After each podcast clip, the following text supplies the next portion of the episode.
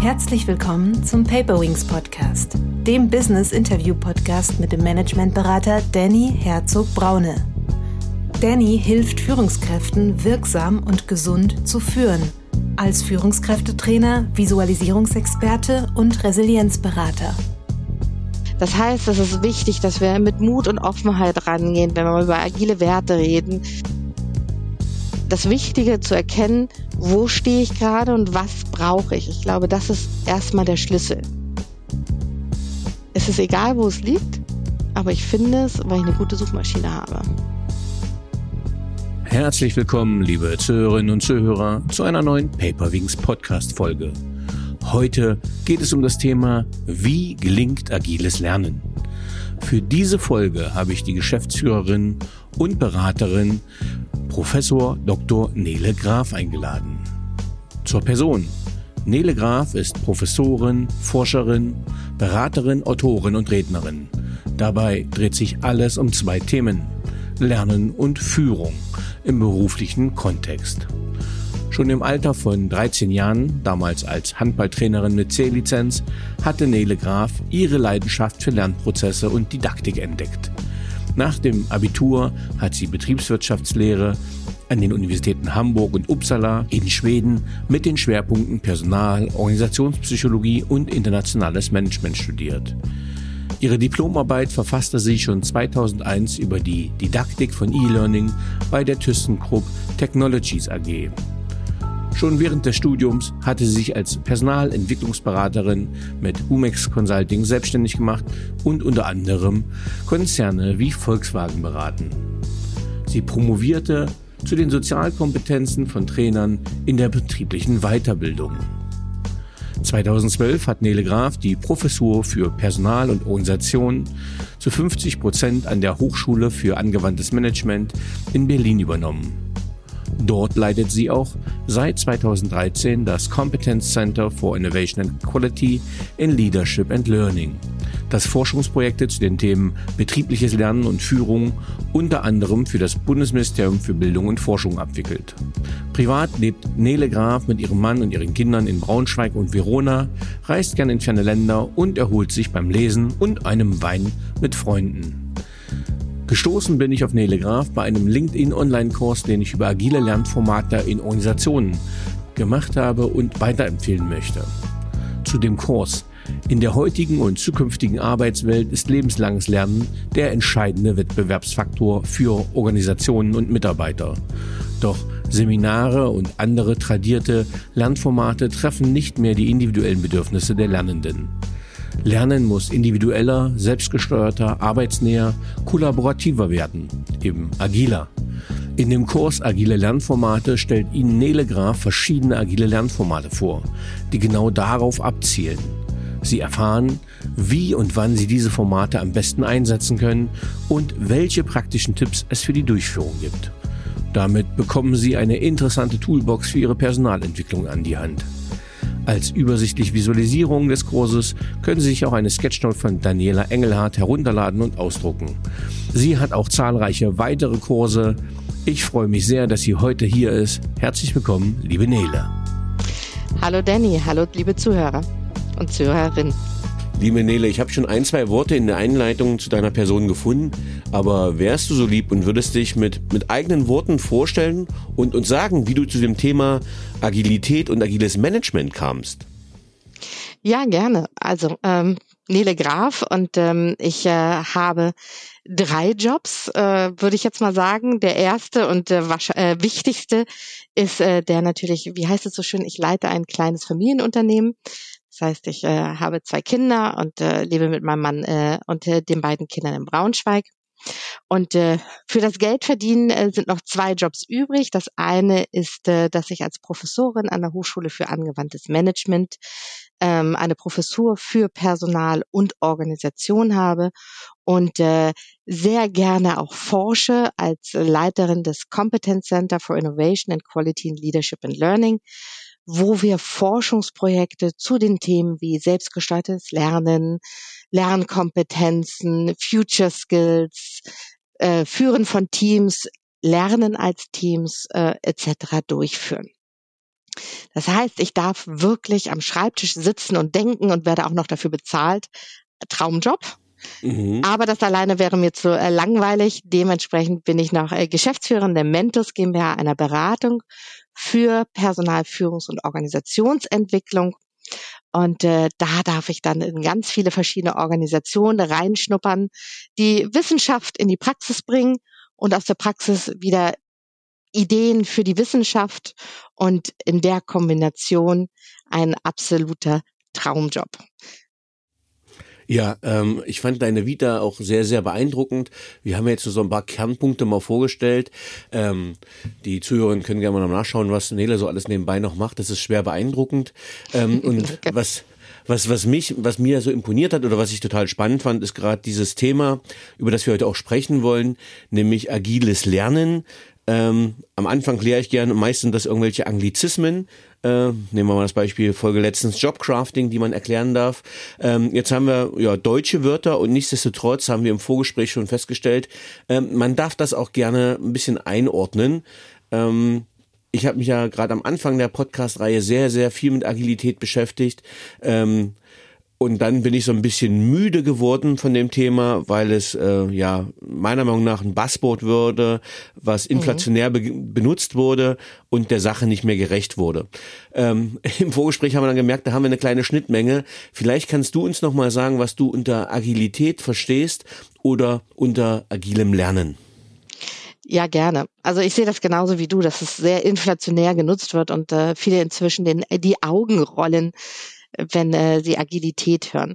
Also es gibt ja nicht die Agilität, sondern verschiedene Verständnisse davon. Und ähm, wenn wir über agiles Lernen reden, dann reden wir nicht hier über irgendwie einfach nur eine neue Sau, die durchs Dorf getrieben wird, sondern es geht eigentlich um ein völlig neues Verständnis auch, wie Lernen funktioniert. Und ähm, ich sehe es auch als Ergänzung zu dem, wie wir Lernen bisher verstanden haben. Nicht einen Ersatz oder so, sondern eine Ergänzung.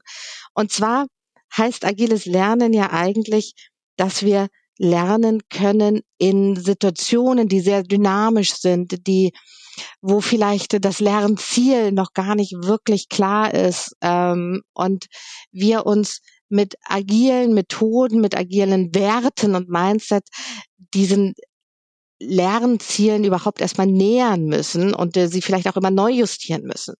Das heißt, es ist wichtig, dass wir mit Mut und Offenheit rangehen, wenn wir über agile Werte reden, dass wir agile Methoden nutzen ähm, und äh, vor allem Prinzipien wie die Iteration, wie Timeboxing etc., um eben halt schrittweise uns diesen neuen und unbekannten Themen zu nähern und dort Wissen und Kompetenzen aufzubauen. Mhm, super. Jetzt hast du gleich zwei Sachen reingeworfen, die, glaube ich, für den nicht kundigen äh, Agilisten ähm, der Erklärung bedürfen. Nämlich einmal ja. Iteration und dann nochmal Timeboxing. Sehr gerne. Ähm, vielleicht fangen wir dann nochmal noch einen Schritt weiter hinten an. Also mhm ähm, wenn wir mal über Agilität reden, dann kommt einem sehr schnell so dieser agile Baum in den Sinn. Wenn man sich mal so einen Baum vorstellt, der braucht Wurzeln mit äh, Werten wie Mut, Offenheit, Verantwortung, was wir für gerade auch selbstgesteuertes Lernen und so wirklich äh, benötigen und äh, für experimentelles Lernen, wenn wir vielleicht ähm, keine Experten haben, auf die wir zurückgreifen können.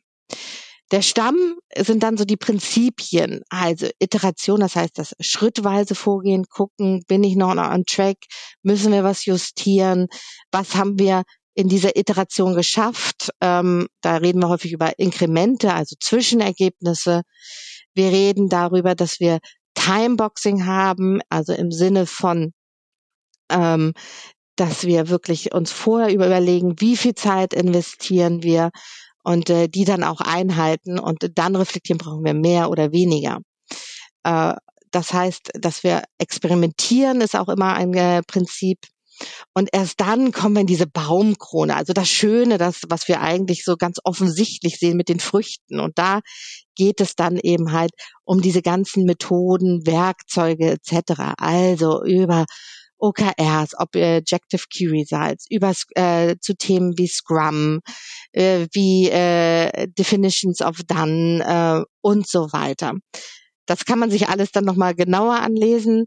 Aber wenn man so bei so einem Baum sieht, ist so die Frage, wo fängt man an? Und äh, ich bin ein großer Fan, nicht oben nur die Früchte zu picken, also diese ganzen Verfahrensweisen einfach einzuführen, sondern wir brauchen auch die richtige Haltung dazu, um in dieser Art, also dieses schrittweise Vorgehen, immer wieder sich zu reflektieren, neu zu justieren ähm, und äh, auch diese ganzen Verfahren wirklich als Team anwenden zu können. Dafür brauchen wir agile Werte und ein agiles Verständnis. Und ähm, das sind eben halt die Wurzeln und äh, da fange ich immer gerne an. Also wir nennen das in der äh, Agilität, äh, kennst du sicherlich auch, äh, Being Agile mhm. und nicht einfach nur Doing Agile. Also wir machen oben äh, ein bisschen Scrum und so und dann sind wir agil, sondern es hat immer auch was äh, ja mit dem ganzen Haltung. Kontext zu tun, mhm. mit Haltung, ja. Mhm. Ähm, ich bin ja nicht zufällig auf dich gestoßen, nicht weil ich äh, gezielt Nele Graf gesucht habe, sondern ähm, ich bin gerade, äh, ich mache gerade ein Train-the-Trainer-Programm, leite das ein in einem großen Biotechnologiekonzern zusammen mit Tim Robert Zander von Agilität Consulting, wo wir geholt wurden, um die Trainer auszubilden. Ähm, und da reden wir, die Zuhörerinnen werden es kennen, VUCA oder Bani-Welt. Das heißt, mhm. es geht um volatiles, unsicheres, komplexes und mehrdeutiges Umfeld. Ähm, und ähm, da könnte ich fast Moltke nehmen als Zitat, ähm, der Plan hält so lange, äh, bis man auf den Feind trifft und dann kann man alles neu planen. Das heißt, ich mhm. mache einen Ausbildungsplan für anderthalb Jahre und im ersten Kick-Off-Meeting ist der schon wieder äh, an, an, anzupassen. Mhm. Ähm, und jetzt würde mich quasi interessieren, wie sind deine Erfahrungen? Warum sollte sich das Lernen im Arbeitskontext neu erfinden? Ja, also äh, ich bin da weniger streitbar. In dem Sinne, dass es heißt jetzt, es muss jetzt nur noch agil gelernt werden. Ich würde mal gerne beides, wir nennen das andere mal vielleicht traditionelles Lernen und agiles Lernen mal kurz gegenüberstellen, mhm. damit auch klar wird, dass wir beides brauchen werden. Also, wie funktioniert Lernen für uns normalerweise? Wenn wir an Schule denken, an Weiterbildungen, ähm, an ähm, Learn-Management-Systeme etc. Es gibt irgendwelche Experten und Expertinnen, die denjenigen, die was äh, wissen und können wollen, ähm, etwas beibringen. Das mhm. kann direkt sein über Trainings, ähm, über Schule als Dozente und Dozentin etc. Aber es kann auch indirekt sein, zum Beispiel über YouTube-Videos. Aber das Prinzip ist eigentlich immer das Gleiche. Irgendjemand weiß etwas und gibt das an jemand anderen weiter. Mhm. Das ist super. Solange wir die Experten und Expertinnen haben, die dieses Wissen haben. Aber jetzt lasst uns mal auf die letzte Zeit zurückgucken. Lasst uns auf die Anfangszeit von Corona, als plötzlich alle im Homeoffice fahren. Wie führen wir denn dann? Gucken. Oder lasst uns jetzt auf äh, ChatGBT gucken und äh, mhm. die ganzen KI-Entwicklungen. Wie nutzen wir zum Beispiel äh, ChatGBT in Trainings? Oder ein anderes Beispiel äh, wäre das Thema Nachhaltigkeit und Green L&D, also Learning and Development. Mhm. Wie schaffen wir es, dass Personalentwicklung ähm, nachhaltig und ökologischer wird? Mhm. Mir würde zu all diesen Themen niemand einfallen, wo ich sage, Mensch, super anerkannter Experte oder Expertin, kaufe ich ein, lerne ich von, perfekt. Mhm. Solche Situationen werden viel, viel mehr kommen, dass wir mit neuen Situationen, ähm, die dann vielleicht noch zusätzlich dynamisch sind, konfrontiert sind, äh, wo wir vielleicht keine Expertinnen finden. Was machen wir denn dann? In diesem Falle brauchen wir agiles Lernen. Das heißt, wir brauchen ein Lernen, ein, ein strukturiertes Vorgehen, in dem wir uns ähm, der Idee zum Beispiel ChatGBT in Trainings annähern können. Dafür brauchen wir dann Experimente. Wir schließen uns vielleicht als Team zusammen, wo wir aus unterschiedlichen Blickwinkeln gucken, Lernende, Trainer, KI-Experten etc und versuchen gemeinsam iterativ, also schrittweise, uns diesem Thema so zu nähern, dass wir irgendwann sagen, Mensch, jetzt habe ich das Wissen oder auch die Kompetenz, die ich dafür brauche. Und wenn man diese beiden Sachen äh, nebeneinander stellt, also dieses äh, klassische Lernen von Expertinnen und das agile Lernen, dann ist das beides eine Ergänzung. Und ich bin ein großer Fan dieses traditionelle Lernen auch weiterhin ähm, zu forcieren, denn es hat einen ganz riesen Vorteil. Das klassische Lernen hat ähm, ist in gewisser Weise einfacher. Wenn wir mal so eine ähm, die Theorie der Cognitive Load Theory nehmen von Zweller, wir haben nur eine gewisse Kapazität unseres äh, Hirnens. Mhm. Ähm, und wenn ich für diesen Lernprozess, wie beim agilen Lernen, viel aufwende, dann bleibt mir weniger für den Lerninhalt. Außerdem muss ich erstmal ähm, sehen, mir einen Überblick verschaffen, womit sollte ich vielleicht starten, etc. Da kann natürlich ein Experte oder eine Expertin super helfen. Das heißt, wenn wir dieses klassische Lernen haben, dann haben wir eine Guidance, also jemanden, der uns so durch das ganze Lernthema ein bisschen führt. Und äh, deswegen wird das auch immer bleiben.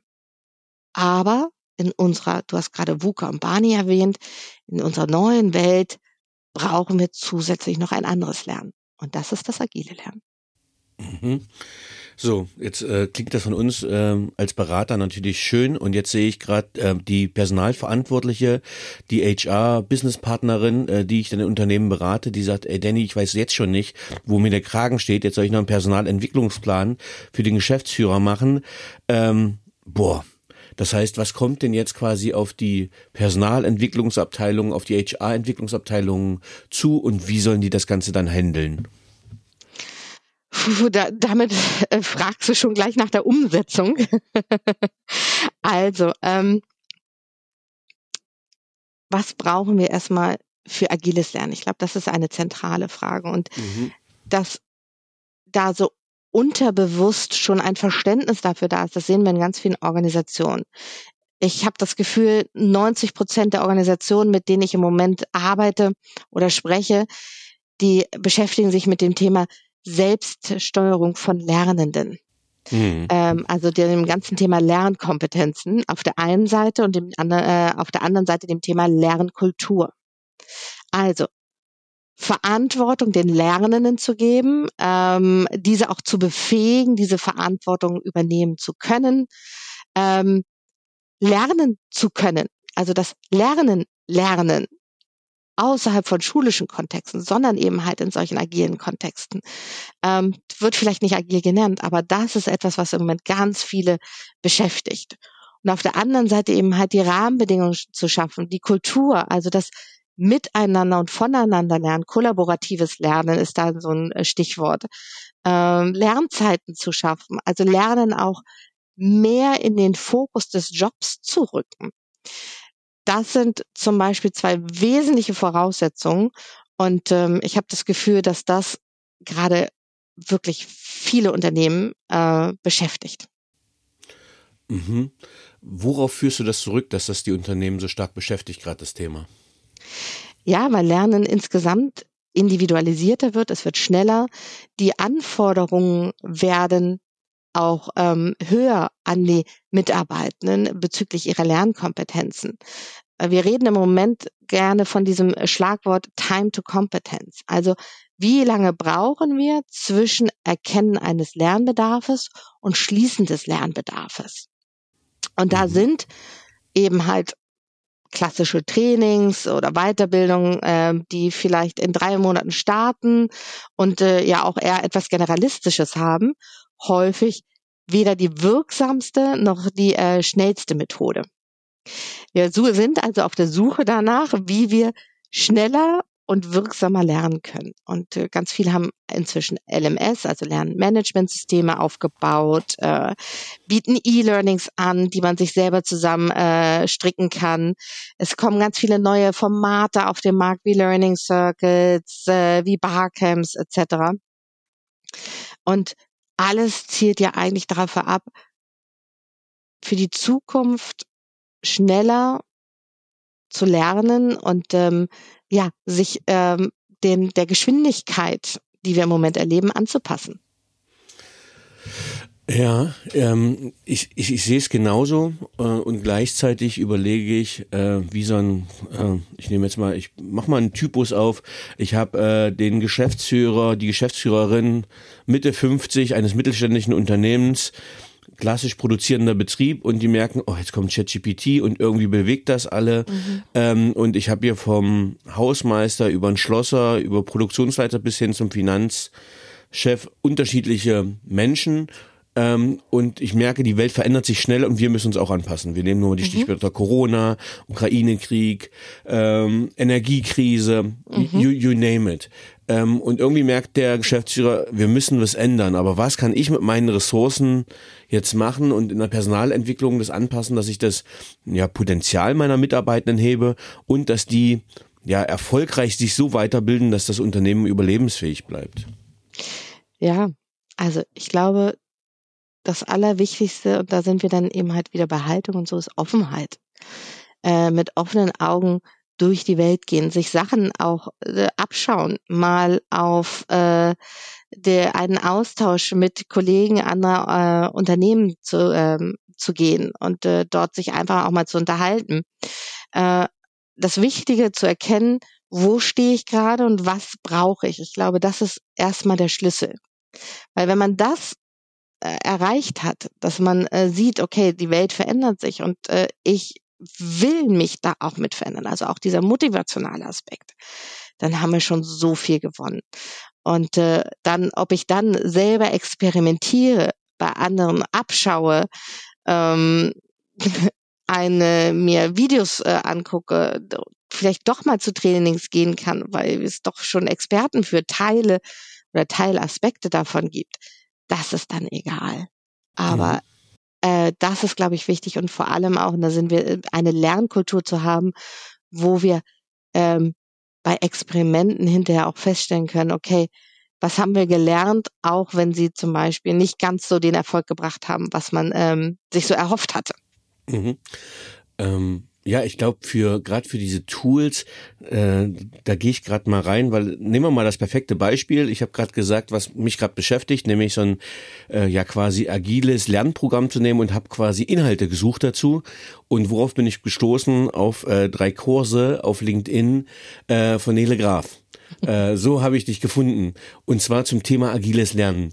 Mhm. Ähm, und im Prinzip ist es genau das Produkt, die Dienstleistung, das Weiterbildungsformat, was ich gebraucht habe. Vielleicht kannst du ein bisschen was zu deinen, darfst du ruhig mal pitchen, die Kurse, weil äh, ich fand sie super, äh, die LinkedIn-Kurse. Vielleicht kannst du mal kurz diese Kurse vorstellen und worum es dabei geht. Sehr gerne. Fangen wir mal mit dem einfachsten an. Da geht es um, der, und das ist auch der älteste Kurs, ähm, agile Lernformate. Also es geht darum, wie wir ja, wir haben ja schon drüber geredet, dass ich, äh, wir noch ein ergänzendes Lernen brauchen zu diesem traditionellen Lernen. Und äh, dafür brauchen wir auch neue Formate, neue äh, didaktische Methoden. Dazu gehören unter anderem Barcamps, Working Out Loud, beziehungsweise dann eben halt jetzt Learning Circles, weil ähm, es gibt auch andere wie Learning Out Loud oder LernOS. Ähm, es gehört äh, Mentoring zum Beispiel auch dazu. Was all diese Methoden ausmacht, ist ein anderes Herangehen an Lernen. Wenn wir auf der einen Seite eben halt Trainings haben, da steht vorher das Lernziel fest, in diesen klassischen äh, Trainings steht vorher das Lernziel fest und man kann als Trainer ähm, und Trainerin eben halt äh, so ein bisschen in, mit den Methoden arbeiten, aber es ist klar, was hinterher rauskommen muss. Bei den agilen Formaten drehen wir das genau um. Das heißt, die Inhalte sind völlig offen in diesen Formaten, aber der Prozess ist ganz klar strukturiert und gibt uns dadurch den Halt, den wir brauchen, um nicht äh, anzufangen zu schwimmen. Mhm. Also ein Barcamp, wenn man sich mal die Definition anguckt, ist immer gleich. Vorstellung der Leute, die äh, ihre äh, Themen vorstellen, dann wird abgestimmt, dann gibt's verschiedene äh, Slots, äh, zu den Themen, die die meisten Punkte bekommen haben. In diesen Slots äh, sind eben halt meistens mehrere Themen nebeneinander. Jeder Slot dauert 45 Minuten, 15 Minuten Pause, dann kommt der nächste Slot mit mehreren Themen und so weiter und so fort. Wir haben also eine ganz klare Struktur und können diese Struktur auf jeden Inhalt anwenden. So funktionieren ja auch zum Beispiel Liberating Structures. Es sind mhm. Interventionen, die ich für ganz unterschiedliche Themen nutzen kann. Und das ist genau der Twist. Also nicht der Inhalt strukturiert äh, die, jetzt äh, zum Beispiel das Training, äh, strukturiert das Training. Beim Agilen ist es, dass der Prozess den Inhalt strukturiert. Mhm. Das ist also der äh, erste Kurs äh, bei LinkedIn Learning, etwas länger jetzt erklärt, aber es geht darum eben halt agile Lernformate, ähm, welche gibt es, wie können wir die nutzen. Mhm. Dann äh, gibt es einen Grundkurs Agiles Lernen, nochmal so eine Einführung, was ist es, ähm, äh, wie, äh, wieso brauchen wir es, also quasi das, was wir hier auch so gerade besprechen. Und der dritte und frischeste Kurs ist ähm, agile Personalentwicklung. Also zu gucken, welche Rollen können Personalentwicklerinnen haben ähm, und wie können die sowohl traditionell als auch agil ausgefüllt werden ähm, um mal zu schauen, als äh, interne Personalentwickler und Personalentwicklerin, wo stehe ich, wo habe ich meine Kompetenzen, wo brauche ich vielleicht noch zusätzliche Kompetenzen, wie positioniere ich mich im Unternehmen. Mhm. Ganz kurzen Einschub für die Zuhörenden, die gerade über das Wort ähm, Liberating Structures ähm, gestolpert sind. Dazu empfehle ich die Folge 49 des Paperwings Podcasts. Und zwar, wie revolutioniere ich die Entscheidungsfindung mit Daniel Steinhöfer. Der hat ein komplettes Buch geschrieben ähm, über Liberating Structures und ist auch da mal zu hören. Also für den längeren Exkurs, wer sich mit diesem sehr spannenden Thema äh, beschäftigen will. Entschuldige, kleiner Nele, äh, kleiner Service-Einschub. Hervorragend, aber genau so ist es. Wen es jetzt interessiert, selbstgesteuert äh, sich äh, da mal äh, die Sachen anzugucken und äh, am besten machen und ausprobieren. Genau. Du hast gerade gesagt, die, es gibt unterschiedliche Rollen in der Personalentwicklung und ähm, ich erlebe, dass die tatsächlich, ähm, also meiner Meinung nach darf man das Konzept, wie es in den Unternehmen gelebt wird, irgendwie komplett überdenken, weil ich erlebe, dass die halt, jetzt sind sie Head of Culture and People und ähm, jetzt, also gefühlt wird in der Personalabteilung alle zwei Monate das Namensschild gewechselt und man läuft irgendwelchen Trends hinterher. Ähm, und das meine ich gar nicht böse, ähm, aber die, die, die Aufgabenbreite für eine HR-Abteilung ist extrem groß geworden. Äh, die sitzen einerseits vom Arbeitsgericht, dann sollen sie Recruiting machen, dann sollen sie sich um die Obstkörbe kümmern, äh, bis hin zu Weiterentwicklungsprogrammen. Welche Rollen siehst du, die es in der Ent Personalentwicklung geben sollte, gerade im Bereich zum Thema agiles Lernen? Ja, also lass uns mal wirklich nur auf Personalentwicklung gucken, also nicht mhm. auf Recruiting etc. Da als kleiner Anschub ich mag das Wort nicht. Das hat sowas von diesem alten Verständnis von wir entwickeln das Personal. Also wir wissen, was für das äh, Personal gut ist und äh, dann äh, bauen wir die Trainings in unserem Elfenbeinturm, äh, schmeißen sie oder kippen sie aus über der Belegschaft und äh, die muss nach dem Motto friss und stirb, äh, friss oder stirb äh, diese ähm, Sachen dann lernen. Wir wissen inzwischen auch aus der Wissenschaft, dass das nicht funktioniert, dass da auch immer eine Bereitschaft, also eine Volition und dann auch eine Motivation damit dabei sein muss, ähm, Sachen zu lernen. Ohne die funktioniert das einfach nicht. Das haben viele Organisationen erkannt äh, und äh, deswegen benennen sie sich alle um. Häufig kriegt man sowas mit wie Talent Management oder Learning and Development äh, alles Englisch. Ich habe auch noch nicht was Schönes äh, gefunden auf Deutsch. Also wenn irgendjemand äh, da eine gute Idee hat, ich bin da sehr offen dafür.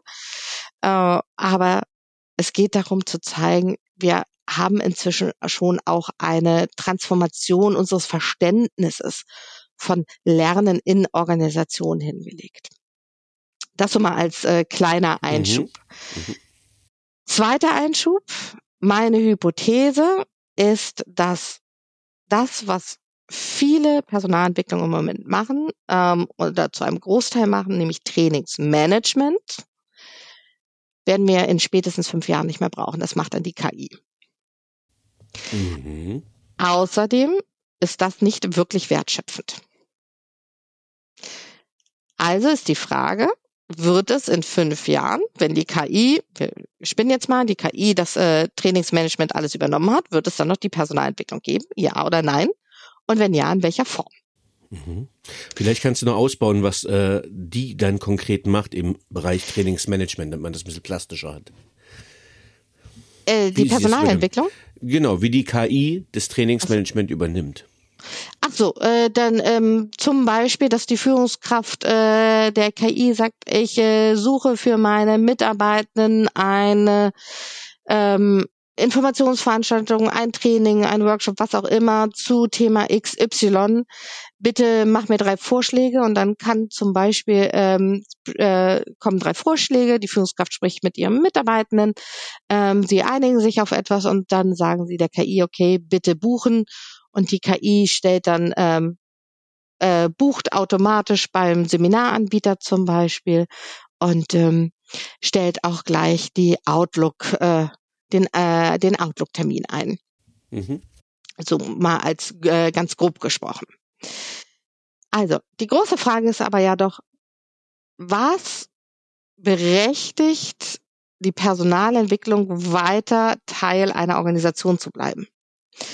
Und ich glaube, dass es da vier Aspekte gibt, die wir sowohl für traditionell ähm, arbeitende Unternehmen als auch für agil arbeitende Unternehmen oder hybride äh, Unternehmen, also wir nennen sie beidhändig beziehungsweise ambidextre Unternehmen und Organisationen, welche Rollen kann man da einnehmen?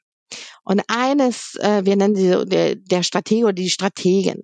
Also, eigentlich müssen wir als Personalentwicklerin ja am Strategie, an der Strategietisch mitsitzen. Und ähm, sobald äh, neue Strategien da sind oder ähm, neue äh, Richtungen, wo wir einen Fokus als Organisation drauflegen wollen, sofort uns überlegen, wie können, welche Kompetenzen braucht die Organisation für diesen Wandel? Mhm. Kriegen wir die äh, am Markt oder wollen wir sie selber ausbilden? Und wie können Ausbildungskonzepte, äh, egal ob traditionell oder agil, wie können diese aussehen? Mhm. Das wäre ja eigentlich so der, der erste Schritt, äh, um äh, wirklich auf Augenhöhe mit den anderen Führungskräften zu sprechen und möglichst schnell die Kompetenzbedarfe zu schließen, die wahrscheinlich erst noch entstehen also vorausschauend zu denken. Zusätzlich auf dem, ähm, wenn wir über Agilität reden und agile Strategien, geht es auch darum, natürlich schon mal die äh, Organisation auf unvorhersehbare äh, Situationen vorzubereiten. Wir reden hier auch über sowas wie resiliente Organisationen. Mhm. Wir reden über ähm, Werte und Haltungen, die wir vielleicht brauchen, ähm, oder die wir auf jeden Fall brauchen, wenn wir vielleicht auf agiles Arbeiten umschwenken teilweise. Also sowas auch als Stratege und Strategin in Bezug auf Kompetenzbedarfe, auf Wertbedarfe und auch auf Wissensbedarfe hin ähm, schon mal zu überprüfen und äh, da sich schon mal Gedanken zu machen. Ähm, ja, du hast ganz, ganz spannende Sachen gesagt. Ähm, Punkt eins, ähm, Thema resiliente Organisation, da hat sei die Folge mit äh, Carsten Draht auch empfohlen. Ähm, Finde ich ganz wichtig. Das heißt, als Unternehmenslenker oder Lenkerinnen ähm, will ich ja meine Organisation möglichst nachhaltig aufstellen. Das heißt, ich muss mich immer anpassen. Aber mhm. inwiefern kann ich denn eine eine Strategie aufstellen? Also gerade wenn es ums Thema Wissensmanagement geht, ne? Was sollen meine Mitarbeitenden können und was glaubst du, wie weit kann man überhaupt noch strategisch planen? Ich gebe dir einfach mal ein Beispiel. Ähm, ich war ja 14 Jahre bei der Bundeswehr. Ich wusste quasi vom ersten Tag an, was ich die nächsten acht Jahre lang machen werde, weil einfach das Ausbildungskonzept stand. Ne? Gruppenführerlehrgang, Zugführerlehrgang, Kompaniecheflehrgang.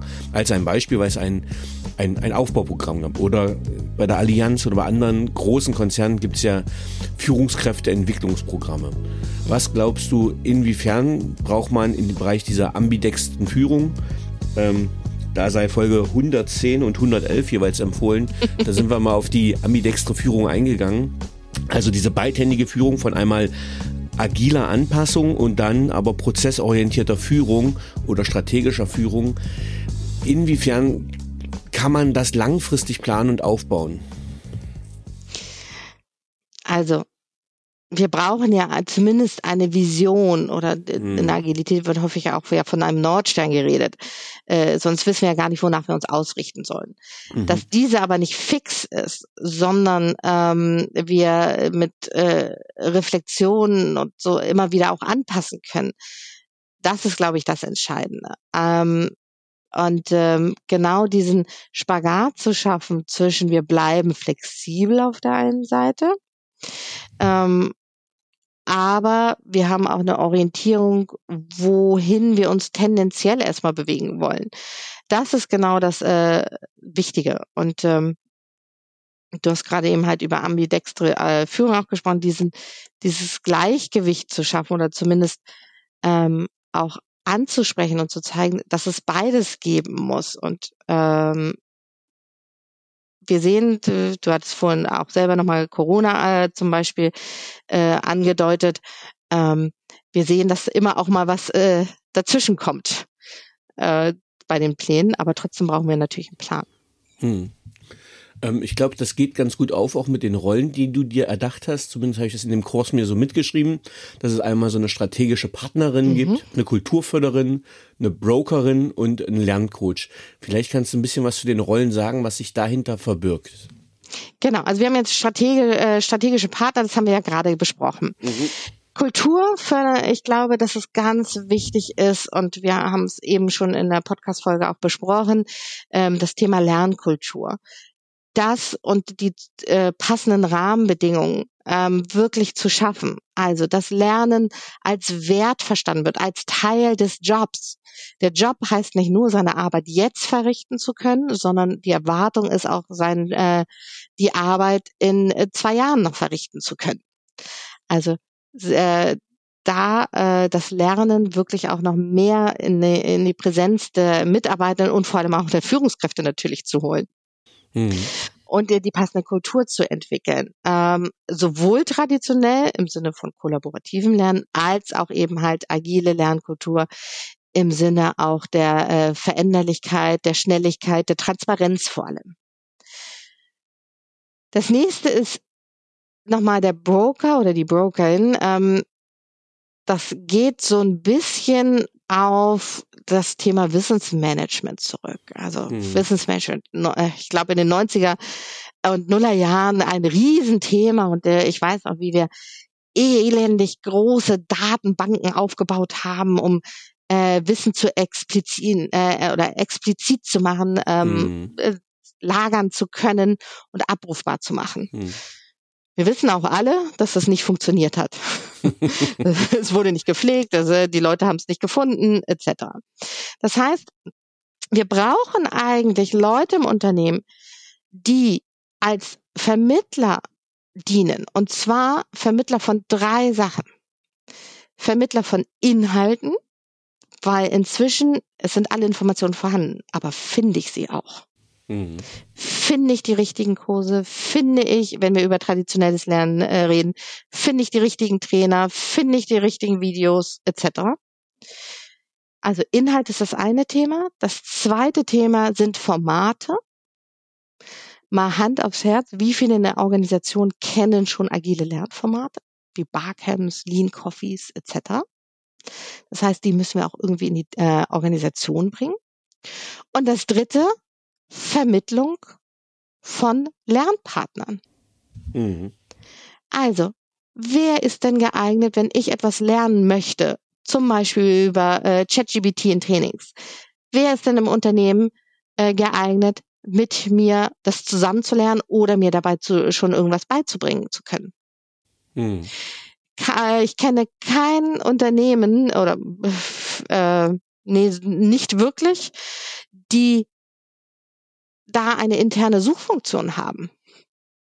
Also man äh, hatte meistens in äh, so internen äh, Telefonbüchern und äh, ähm, äh, äh, Online-Suchen äh, im Intranet vielleicht noch die Position stehen, aber selten, dass man in Kompetenzen suchen kann. Also, woher soll ich wissen, dass in irgendeiner anderen Abteilung sich jemand mit ChatGPT äh, gerade befasst? Und äh, da brauchen wir, und da denke ich zum Beispiel an die Personalentwicklung, äh, Personen, die uns helfen, die richtigen Lernpartner innerhalb und vielleicht auch außerhalb der Organisation zu finden. Ähm, ja, finde ich gerade, äh, trifft gerade sehr stark einen Nerv bei mir aus, aus, aus, aus mehrerer Hinsicht. Also Punkt eins 2007 habe ich meine Masterarbeit über das Thema Wissensmanagement geschrieben. äh, und damals haben wir noch selber so Wikis gebaut für Unternehmen, ähm, mhm. die, äh, jetzt kraut's mir jetzt wieder vor, einfach nur den Gedanke, weil das so unzeitgemäß ist. Ähm, mhm. Und gleichzeitig, ähm, wenn ich an diesen Konzern denke, wo ich gerade bin, ähm, der ist extrem agil, der ist extrem dynamisch und gleichzeitig ist damit ein Wildwuchs erwachsen. Mhm. Ähm, das heißt, die ganzen, und das meine ich nicht ironisch, genialen, agilen Software-Tools, die es inzwischen gibt. Mhm. Aber es gibt halt inzwischen sehr viele. Äh, mhm. Dann darf man agil selbst organisiert, selbst gesteuert sich das Beste raussuchen und plötzlich haben wir 300.000 Tools in einem Unternehmen. Wir mhm. haben 20.000 Teams-Channels, das heißt, es gibt eine selbst geschaffene Komplexität an, Komple mhm. an Kommunikationskanälen und auch was ich mit diesem Trainer-Team aufbauen wollte, war strukturiertes Wissen. Ne? Also mhm. es geht da wirklich um Wissen zu identifizieren, dann zu explizieren, das heißt festzuhalten, so wie zum Beispiel in deinem Videokurs, dass man sowas äh, festhält für die Weitergabe von Wissen und gleichzeitig das Gefühl zu haben, in dem Moment, wo man endlich mal so einen Videokurs aufgenommen hat, strukturiert hat und abgespeichert hat, ist er komplett veraltet, weil die Lage sich schon wieder geändert hat. Mhm. Ähm, ja, ja, greif rein. Das ist äh, ja, also äh, da denke ich dann, also wir werden nie strukturiert irgendwie Wissen ablegen können, dass jeder damit klarkommt. Und wie funktionieren denn Suchmaschinen? Die Ablage ist chaotisch oder zumindest äh, hm. irgendwo im Internet, aber die Kunst ist, eine gute Suche zu haben. Also nehmen wir mal die ganzen Suchmaschinen, die können inzwischen ja in die Videos äh, gucken, in Dokumenten, äh, in äh, Bildern, wenn sie gut getaggt sind, äh, in alle möglichen. Und äh, es ist egal, wo es liegt, aber ich finde es, weil ich eine gute Suchmaschine habe. Und vielleicht finde ich dann auch, äh, wenn wir mal weiterspinnen, in Unternehmen die richtige Person, weil sie äh, richtig in Anführungsstrichen getaggt ist. Ja, und ich glaube, das ist auch eine, das ist eine gute Überleitung auch ähm, zu den Maßnahmen dann, die du auch schon vorgestellt hast. Ähm, ich weiß, ich habe damals noch, als ich mit einer Medizintechnik gearbeitet habe, als Bereichsleiter, wir haben diesen Open Friday eingeführt, wo wir jeden Freitag, einer hat in einem Impulsvortrag etwas über ein Thema vorgestellt, was in der Firma gerade passiert womit er sich beschäftigt und dass man also neben diesen ganz wichtigen technischen Suchmöglichkeiten aber auch die menschlichen Formate findet, in dem man sagt, okay, welche Kompetenz haben wir eigentlich im Unternehmen? Ich nehme ein einfaches Beispiel. Wir haben immer einen Fotografen von extern gesucht und hatten dabei einen Fotografen in der Firma, der nebenberuflich Geld bei einer Zeitung als Fotograf verdient hat. Ähm, und dass man sich einfach erschließt, welche Ressourcen haben wir eigentlich im Unternehmen schon mit dem Personalkörper, der da ist. Und mhm. diese interne Vernetzung ist ja auch so wichtig der Mitarbeitenden, wenn wir gucken, welche na, wenn wir über Rollenkonzepte sprechen, da geht man schon wieder weiter. Aber dieser Wissensaustausch, der macht ja so, ein, so eine resiliente Organisation erst überlebensfähig. Ja, und dadurch entsteht natürlich auch Neues. Und jetzt hast du aber schon ähm, auch die Individuen da mit angesprochen. Und das ist die vierte Rolle, das Thema Lerncoach. Naja, ah genau. Ich glaube, wir haben nicht wirklich gelernt zu lernen. Also wir wissen, wie wir Sachen aufnehmen und wieder ausspucken können. So hm. funktioniert Schule. Hm. Und ähm, äh, äh, seitdem wir eben halt äh, durch ähm, Bachelor, äh, Bachelor und Master haben, ist ja auch das Studium zum Beispiel deutlich verschulter. Aus, hm. äh, von Ausbildung brauchen wir gar nicht zu sprechen. Das ist natürlich auch sehr verschult. Das heißt, wir lernen eigentlich so eine Konsumentenhaltung, wo wir Sachen nur reproduzieren. Mhm. Und wir brauchen gerade in der Agilität ein neues Lernverständnis. Also ich als, ähm, wir nennen das Teilgeben oder Prosumenten als Kombination aus Produzent und Konsument. also als Teil auch neuen Wissens äh, und neue Kompetenzen erschaffende. Aber auch im traditionellen Lernen brauchen wir viel mehr Selbstorganisation der Mitarbeitenden, weil ich viel mehr Zugänge habe. Wir haben es ja gerade schon besprochen, wo überall inzwischen äh, Wissen liegt äh, und ich mehr Informationen holen kann. Äh, das heißt, wir brauchen also eine äh, zumindest eine höhere Selbststeuerung und in Agilität wirklich auch ein, eine neue Rolle der Lernenden. Ich rede immer dabei die erste Transformation, und wir reden im Moment so viel über digitale Transformation, aber die hm. allererste Transformation ist die Rolle der Lernenden. Ansonsten wird sich die Organisation nicht bewegen. Und da sollten wir unterstützen. Das können wir denen nicht einfach aufoktroyieren ähm, und sagen, so, jetzt hast du eine neue Rolle, jetzt mach mal, sondern das ist ein Transformationsprozess wie jeder andere auch. Und den thematisieren wir meiner Meinung nach viel zu wenig. Was sind denn die neuen Anforderungen? Was, welche Kompetenzen brauchen die Mitarbeitenden? Welche Veränderung vielleicht in der Haltung zu lernen brauchen wir? Das sind alles Fragen, mit denen wir uns auf jeden Fall beschäftigen sollten, um sowohl in der Zukunft agil lernen zu können, aber auch erfolgreich traditionell selbstgesteuert lernen zu können. Puh, ja, äh, dickes Brett, äh, oder? Ist ein dickes, äh, liebe Personalverantwortliche, ich hoffe, ihr habt sauber mitgeschrieben für eure neue Stellenbeschreibung. Äh, es ist ein bisschen was zu tun. Aber ist das nicht spannend? Also wir können ja. auf so vielen Ebenen wirksam sein ähm, und wirklich einen großen Nutzen für die Organisation haben. Aber dafür brauchen wir verschiedene Rollen. Und ich weiß nicht mal, ob eine Person zum Beispiel alle diese vier Rollen, strategische Partner, Kulturförder, Broker und Lerncoach, eine Person die ausfüllen kann. Oder ob wir verschiedene oder eine Ausdifferenzierung an PE-Rollen brauchen. Aber auf jeden Fall würde ich sagen, spannende Zukunft, die wir in unserem Job haben. Ja, ich, ich finde das so einen mega wichtigen Impuls. Die letzten zwei Paperwings Podcast Folgen, ähm, vor, die vorletzte ging über Jobcrafting. Was ist Jobcrafting?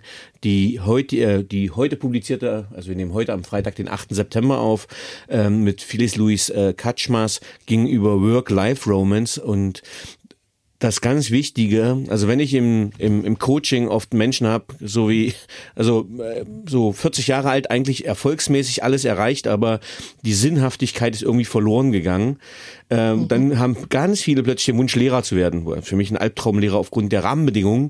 Ähm, aber die wollen plötzlich Lehrer werden, obwohl sie nie was zu tun haben, weil sie was Sinnstiftendes machen wollen und Wissensvermittlung. Und wenn man das wirklich aufweicht, das, was du gerade gesagt hast, dieses dicke Brett, was ist denn mit Mentoring-Programmen? Du hast es vorhin gesagt. Ne, wenn ich sage, okay, ich gehe als Bereichsleiter, als Abteilungsleiter, ich übernehme mal die Azubi-Ausbildung, ich gehe mal rein und vermitt, gib mal mein Wissen weiter.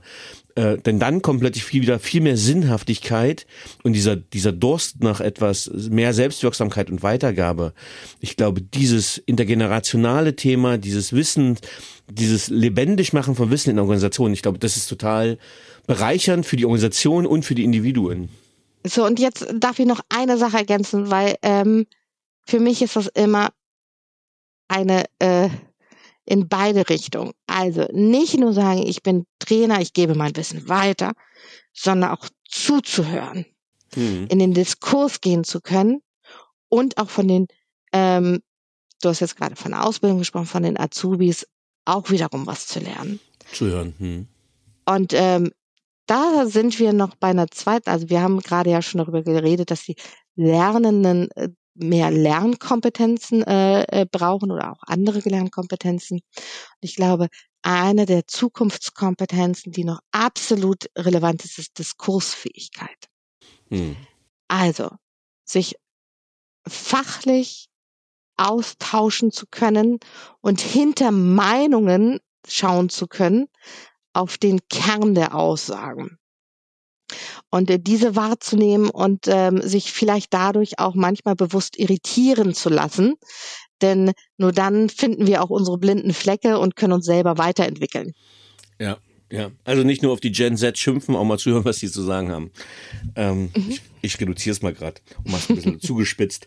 Ähm, Wir haben schon ein paar Formate angesprochen und ich glaube, wir sollten noch in, in dem, von dem Hauptteil unseres Podcasts mit so ein paar praktischen Sachen äh, mhm. rausgehen. Du hast äh, Barcamps angesprochen, du hast Learning Circles angesprochen, Lunch and Learn, Lean Coffee. Wähl dir gern mal ein, ein Beispiel raus, wo du sagst, hier, das finde ich wichtig, das ist ein gutes Tool, das möchte ich mir gerne weitergeben. Äh, wir können auch ein bekanntes und sehr altes Thema nehmen. Mhm. Ähm, vielleicht nehmen wir mal zwei. Also das alte, bekannte Thema ist Mentoring. Kennen wir schon seit der Antike.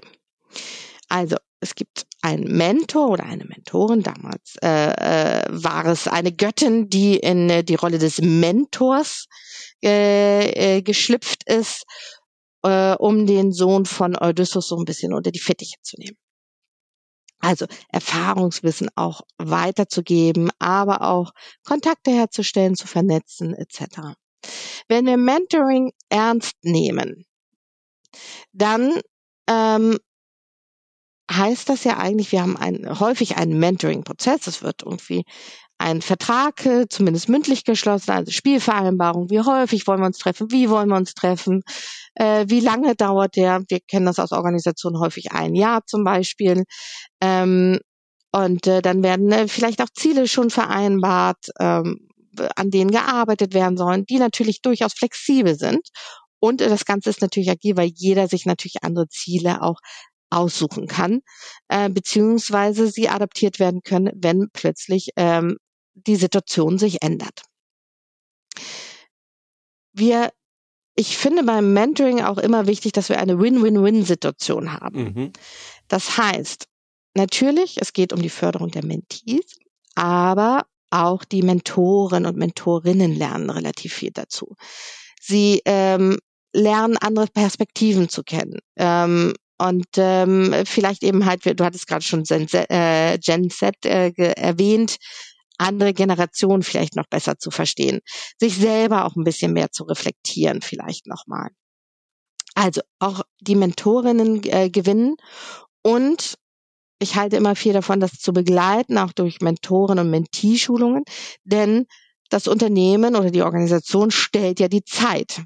Mhm. Äh, also sollte auch die dadurch profitieren, dass eben halt wirklich eine Weiterentwicklung der Mentees und gerne auch der Mentoren stattfindet. Mhm. Also, deswegen auch häufig ein sehr strukturierter Prozess. Was besprochen wird, bleibt bei dem Tandem, aber es sollte äh, eine gewisse Relevanz haben. Finde ich ein super, also eins der wichtigsten und stärksten Werkzeuge der Personalentwicklung, die ich kenne. Und eigentlich stelle ich mir so eine Mentoring-Kaskade vor, dass jeder zu jeder Zeit Mentee ist und für jemand anderen Mentor oder Mentorin, so dass ich immer beides habe und äh, damit mich reflektiere, anderen zuhöre, mich vernetze, über Abteilungen hinweg, Augen, Ohren, Herz offen halte. Super, ich finde, das ist ein, ist ein wirklich schöner Impuls, um den Hauptteil zu beenden.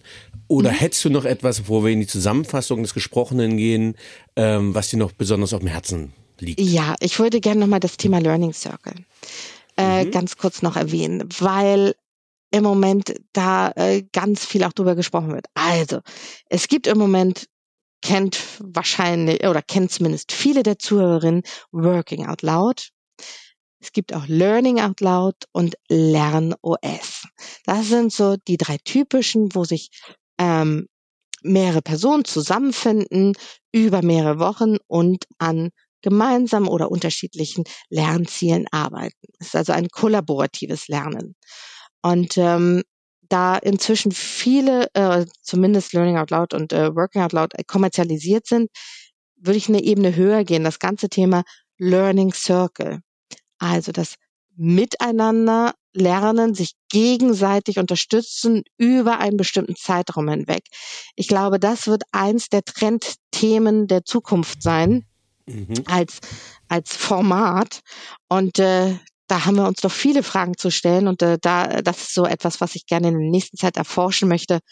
Wie matchen wir die Leute? Was ist eine äh, gute Dauer für welche Themen? Welche Themen eignen sich? Welche eignen sich nicht? Wie sollte so ein Spannungsbogen über mehrere Wochen laufen? Etc. Also eins meiner nächsten Denkprojekte. Super, ich, ich bin gespannt und vielleicht können wir es in diesem Format ja auch dann nochmal vorstellen. Ja. Ähm, wenn wir unser jetzt inzwischen schon fast 50-minütiges Gespräch zusammenfassen würden, was würdest du sagen, wie gelingt agiles Lernen in Organisationen? wenn man das so einfach zusammenfassen könnte und so einfach äh, ausrollen könnte, es wäre herrlich. also, ich glaube, wir müssen sowohl bei äh, der Organisation, also von oben als auch von unten bei den Individuen anfangen. Wir müssen unbedingt die veränderte Rolle der Lernenden thematisieren und diese Transformation begleiten und die passenden Rahmenbedingungen schaffen. Und das alleine ist schon schwer genug. Hm. und äh, das äh, Zweite ist, überhaupt erstmal wahrzunehmen.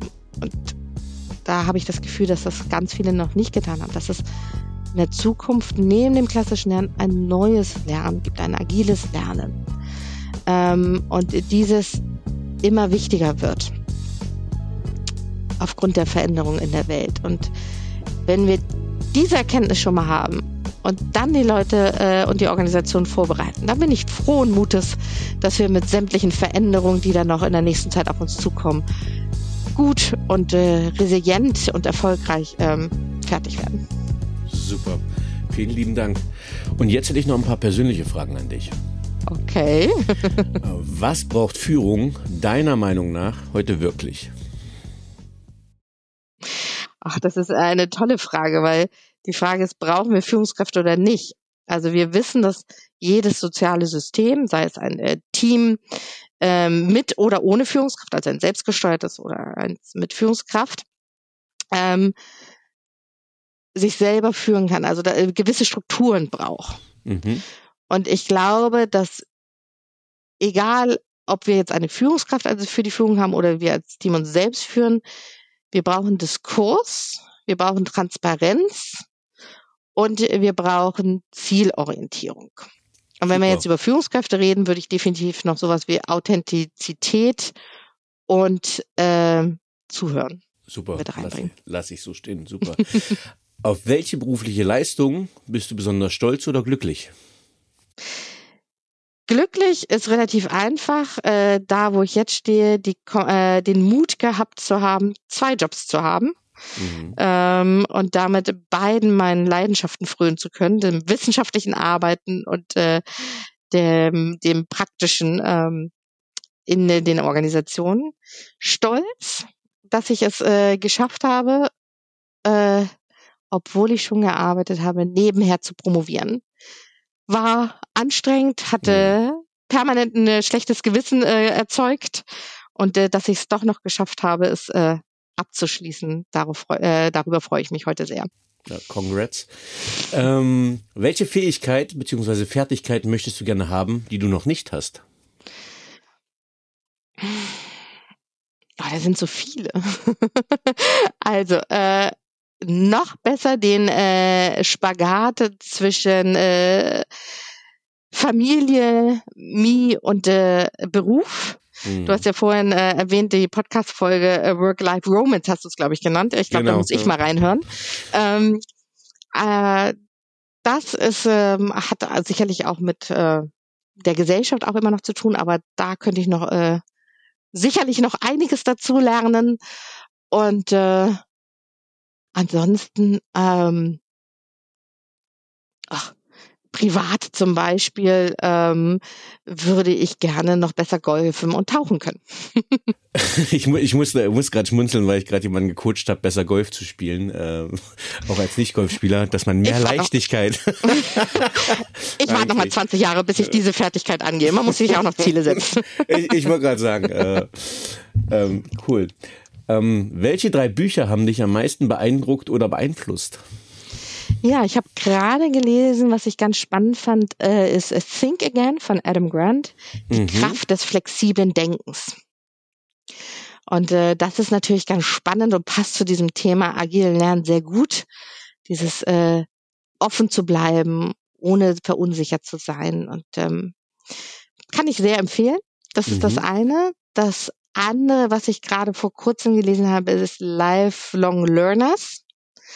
Ähm, ach, dazu könnte man eine eigene Podcast-Folge machen, denn ähm, es geht darum, wie die Zukunft aussieht, wenn wir alle 100 Jahre und älter werden und äh, meinetwegen 50-jährige Karrieren und mehr haben. Und ähm, wie lernen wir für Jobs, die es jetzt noch nicht gab äh, oder jetzt noch nicht gibt? Wenn man überlegt, äh, vor äh, als ich angefangen habe zu studieren, gab es noch nicht den Job Influencer. Ähm, ja, ja, ja. Was ist äh, in zehn Jahren? Äh, welche Jobs wird es dann geben und wie bereiten wir uns darauf vor und so? Also kann ich auch sehr empfehlen, hat mich zum Denken angeregt. Mhm. Die beiden fallen mir jetzt gerade ganz spontan ein. Okay. Und äh, vielleicht noch ganz praktisch Lernhacks. Ähm, das ist einfach ein Arbeitsbuch mit ähm, kleinen, netten Impulsen, sich auf äh, sein Lernen mal zu konzentrieren. Super. Was waren die drei einflussreichsten Erkenntnisse, die deine berufliche Entwicklung bestimmten? Mm. Die allererste, die mich schon sehr früh geprägt hat, ist, ich habe Interesse an dem Thema Lernen. Äh, kleine Anekdote, ich habe äh, mit 13 Jahren, glaube ich, äh, 12, 13 Jahren, meine erste Handballmannschaft trainiert und fand es spannend, Wochentrainingspläne, Saisontrainingspläne zu machen. Mir war schnell klar, dass ich was mit Lernen zu tun haben möchte. Ähm, kann ich mir einen Job vorstellen, aber mir war auch klar, ich wollte keine Lehrerin werden. Also irgendwie mit Erwachsenen, die Lust auf die Themen haben. Mhm. Ganz grob gesprochen.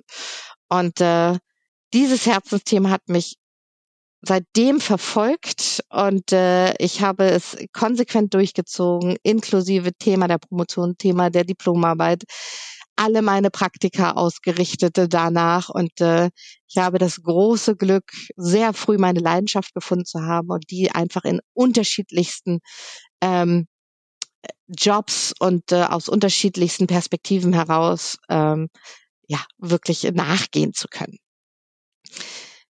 Das ist das Erste.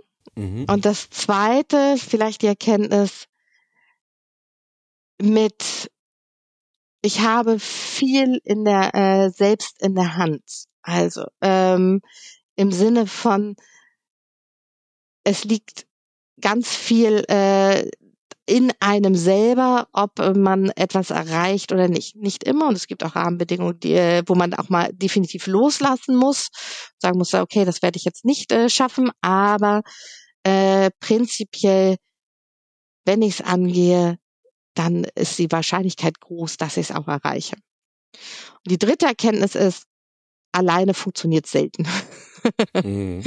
Also sich auszutauschen, von anderen, mit anderen zu lernen, ist für mich ein ganz essentieller Lebensfaktor, nicht nur für mein Wissen, sondern einfach auch für mein seelisches Wohlbefinden. Sehr schön. Wenn du mit einer historischen oder lebendigen Persönlichkeit einen gemeinsamen Abend verbringen könntest, mit wem würdest du es gerne tun und warum?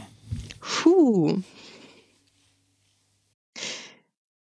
aus einer Forschungssicht heraus unserem derzeitigen Arbeitsminister Hubertus Heil, glaube ich. Mhm. Ich würde nämlich gerne das Thema Lernen mehr in den Fokus rücken, sowohl in den Themen wie Ausbildung als aber auch in das Thema Maßnahmen von, zur Umschulung, Integration, Reintegration in den Arbeitsmarkt von Langzeitarbeitslosen etc.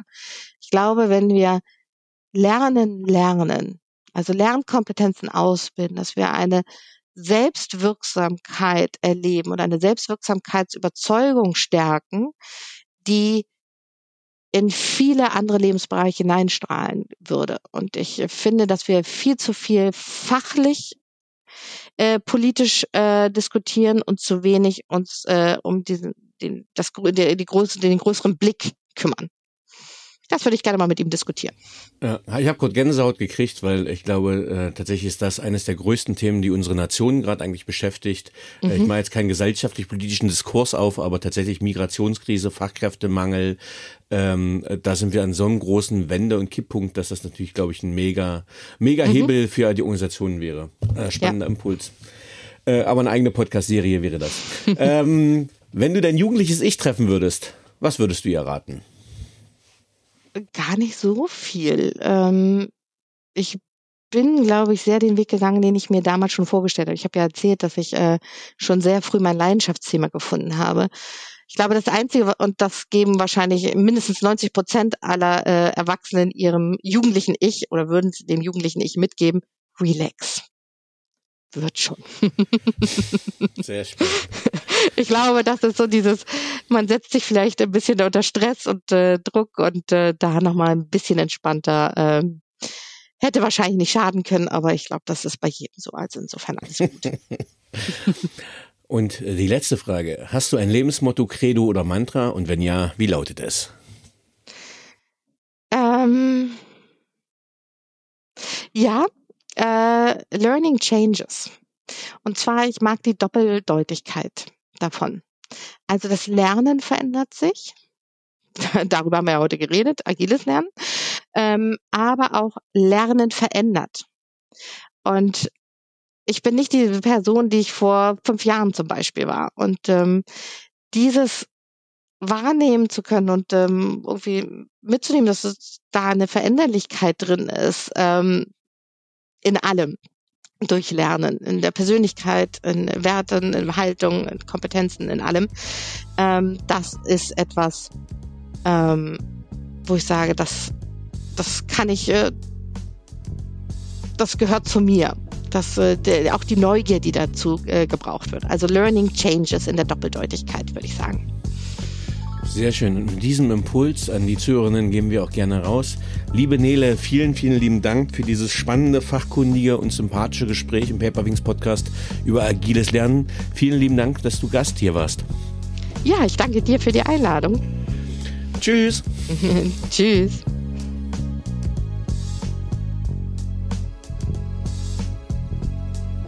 So, liebe Zuhörerinnen und Zuhörer, ich hoffe, Ihnen hat dieser Podcast gefallen.